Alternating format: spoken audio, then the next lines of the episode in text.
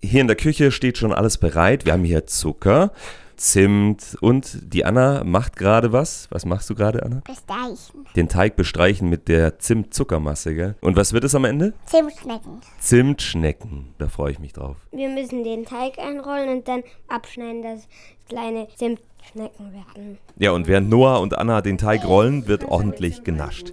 Wir kochen heute aus dem neuen Bibelkochbuch für Kinder. 20 Gerichte sind drin, neben Zimtschnecken zum Beispiel Fladenbrot, Bulgursalat oder Linsensuppe. Was wird das für was? Das wird für die Linsensuppe, muss man Zwiebeln andünsten. Das riecht nicht gut. Und, oh, ich finde, es riecht gut. Sollen wir hier mal einen Dunstabzug anmachen? Ne?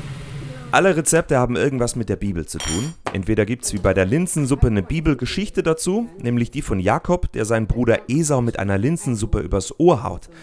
Oder wie bei den Zimtschnecken kommt mit dem Zimt eine wichtige Zutat in der Bibel vor.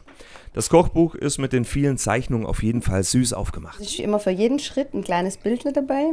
Ist die Esel Und da ist die Geschichte, genau, immer zwischendrin kommen auch die Geschichten, damit man weiß, woher die Speisen eigentlich kommen. Mittlerweile duftet es herrlich in der Küche. Die Zimtschnecken sind fertig. Wie schmeckt's, Anna?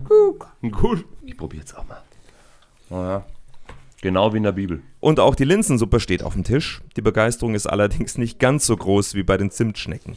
Ist noch ein bisschen skeptisch, die Kids. Sie kennen halt nur Linse Spätzle bisher. Aber am Ende ist der Hunger groß genug und allen schmeckt's doch.